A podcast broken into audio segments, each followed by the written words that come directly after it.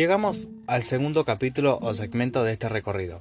Recordemos que en el anterior abordamos el lugar en donde el ser docente desempeña su labor y cómo éste presenta características que apuntan a la diversidad y cómo esta, observar esta diversidad ayuda a los docentes a identificar estilos de aprendizajes.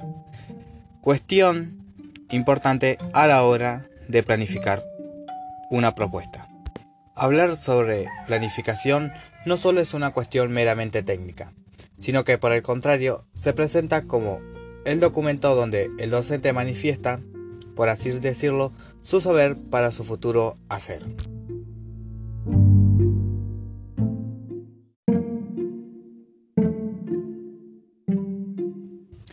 Planificar es una de las actividades que más realizan los docentes a lo largo de toda su trayectoria profesional, y estudiarla en su formación es una cuestión central. Vixio Cecilia entiende que la planificación es un instrumento de mediación entre los significados, entiéndase como conocimientos, construidos por la ciencia, la cultura escolar y los estudiantes. Y también aparece como una herramienta que orienta el quehacer docente. Por este motivo, eh, en su creación, un docente debe tener en cuenta saberes teóricos y conocimientos sobre los estilos de aprendizaje de los estudiantes. Formalmente, en ella se expresan los objetivos, contenidos a abordar y trabajar, actividades, los tipos de consigna y diversidad de preguntas. También se plasman los recursos a utilizar para cada actividad. Así como también un docente explicita sus criterios evaluativos. Aunque este tema por su complejidad amerita un segmento propio. Ahora bien, siguiendo a esta autora, la planificación debe articularse teniendo presente dos ejes. Uno orientador, que quiere decir hacia dónde deben ir las propuestas de enseñanza, y el otro organizador, cómo y con qué construir esa propuesta. Aunque ambos presentan sus elementos, su relación es recíproca. Además, las propuestas de la planificación deben apuntar a construir conocimientos o saberes y no a su mera transmisión inerte. Además, eh, hay que considerar los saberes que el estudiante ya poseía o debería poseer, pero en todo caso su sentido es de orientar y formar un camino que recorra más de una manera posible el trabajar los contenidos. Es decir, que tenga un sentido de previsión puesto que en el transcurso de la puesta en práctica de la propuesta pueden aparecer contradicciones o desajustes que no se habían visto a la hora de su creación. Por lo cual se por lo cual deberá ser una planificación flexible para realizar cambios sobre la marcha.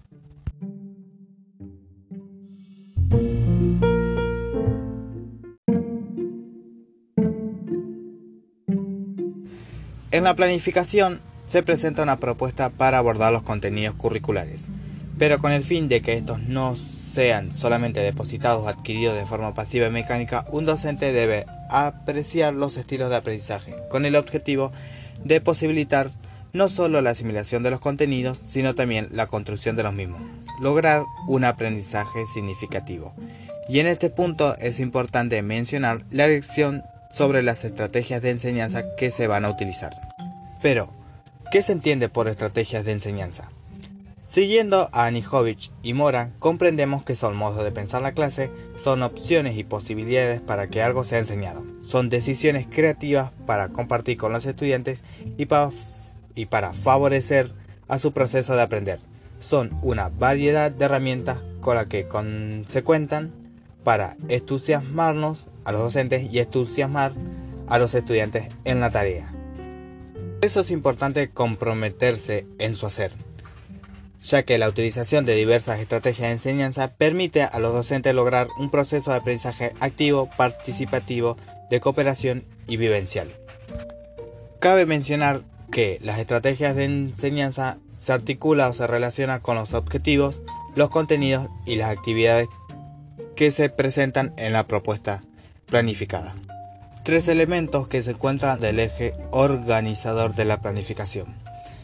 Establecer objetivos es una parte indispensable en la planificación, ya que estos suponen los fines últimos que se desean conseguir dentro de la propuesta. Los contenidos, por su parte, son comprendidos como un conjunto de conocimientos científicos, habilidades, destrezas, actitudes y valores que deben ser aprendidos por los estudiantes y que los docentes deben estimular para que ellos puedan incorporarlos a la estructura cognitiva.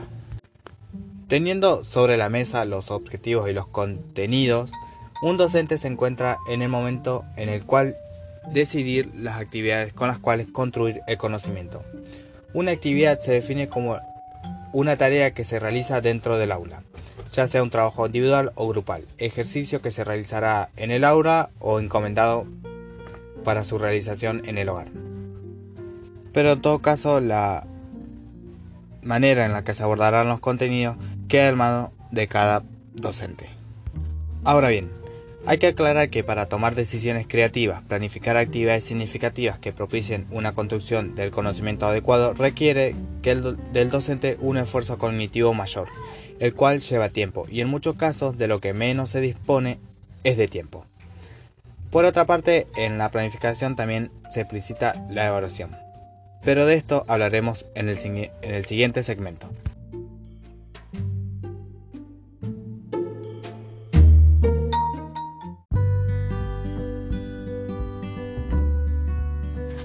El haiku de este segmento es el siguiente. Las decisiones, esas que llevan tiempo, son necesarias.